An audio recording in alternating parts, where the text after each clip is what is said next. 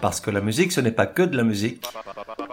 La voix des sillons, des chroniques zinzin pour oreilles curieuses, sur celles et ceux qui font la musique et nous la font aimer.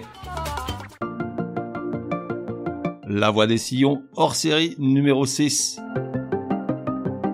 Genre, autopromotion. Oui, je sais, je m'embête pas. En même temps, j'aurais tort de me gêner. Époque de 2023 à dans très longtemps si Elvis me prête vie et si ça plaît. De 1 à 10, probabilité que tu connaisses. 1. C'est du reste le but du jeu de ce hors-série que de te le faire connaître. Artiste, gros naze. Non, rassure-toi, je ne vais pas me mettre à chanter et pourtant Elvis sait si on a besoin de pluie.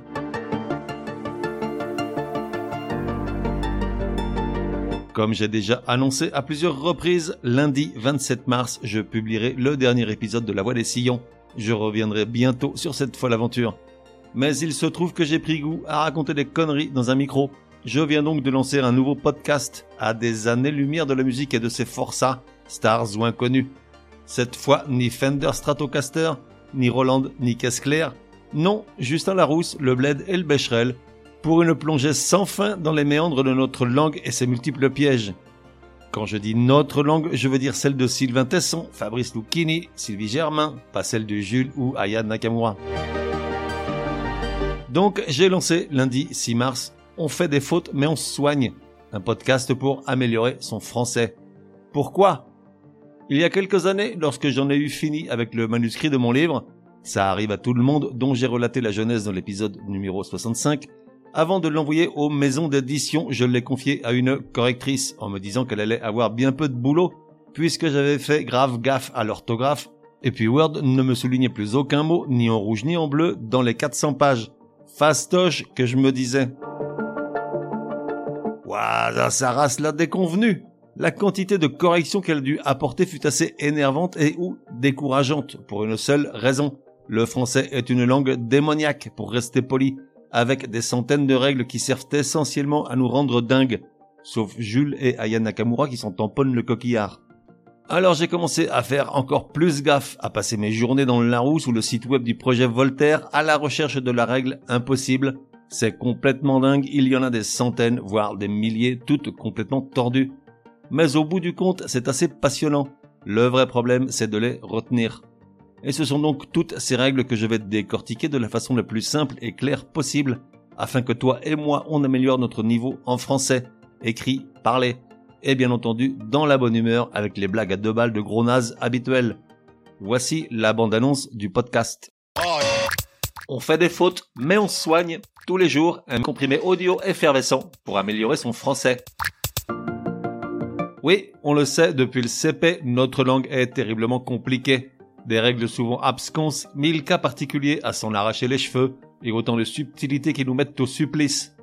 Tout le monde fait des fautes, certes, et moi le premier. J'ai mes lacunes, les mêmes doutes qui reviennent encore et toujours. Des bêtes noires, une longue liste de règles qui s'échappent à peine saisies. Le Larousse est devenu le confident de mes faiblesses. Mais pourquoi jeter l'éponge? Au contraire, relevons le défi, car ce n'est pas irrémédiable. Apprivoisons ensemble et petit à petit les participes passés l'accord des couleurs, des nombres et des noms composés, l'indicatif ou le subjonctif, les redoublements de consonnes, les homophones, les mots invariables sauf exception, la ponctuation, la syntaxe et toutes ces fantaisies d'une langue aux multiples pièges, mais tellement belles. On fait des fautes, mais on soigne. Finissons-en avec les lettres de motivation qui démotivent et les messages enflammés qui refroidissent. Tous les jours du lundi au samedi, un comprimé audio effervescent et le dimanche le résumé des six numéros de la semaine pour que ça rentre et le tout tant qu'à faire dans la bonne humeur. On fait des fautes, mais on soigne des règles simples et des astuces quand il y en a pour que les mots M-O-T-S cessent d'être des mots M-A-U-X. Abonne-toi au podcast sur ta plateforme habituelle et retrouve-le également sur le site www.uncompriméparjour.com. Le premier comprimé audio effervescent a été publié lundi 6 mars. Dorénavant, tous les jours du lundi au samedi, tu auras ta dose. Et le dimanche, un résumé des six comprimés de la semaine pour que ça rentre. Après, tu connais le truc, café et à la messe. Le podcast est disponible sur toutes les principales plateformes Apple Podcast, Spotify, Deezer, Amazon Music, Google Podcast, YouTube, Podcast Addict, ma préférée, et bien entendu sur toutes les autres.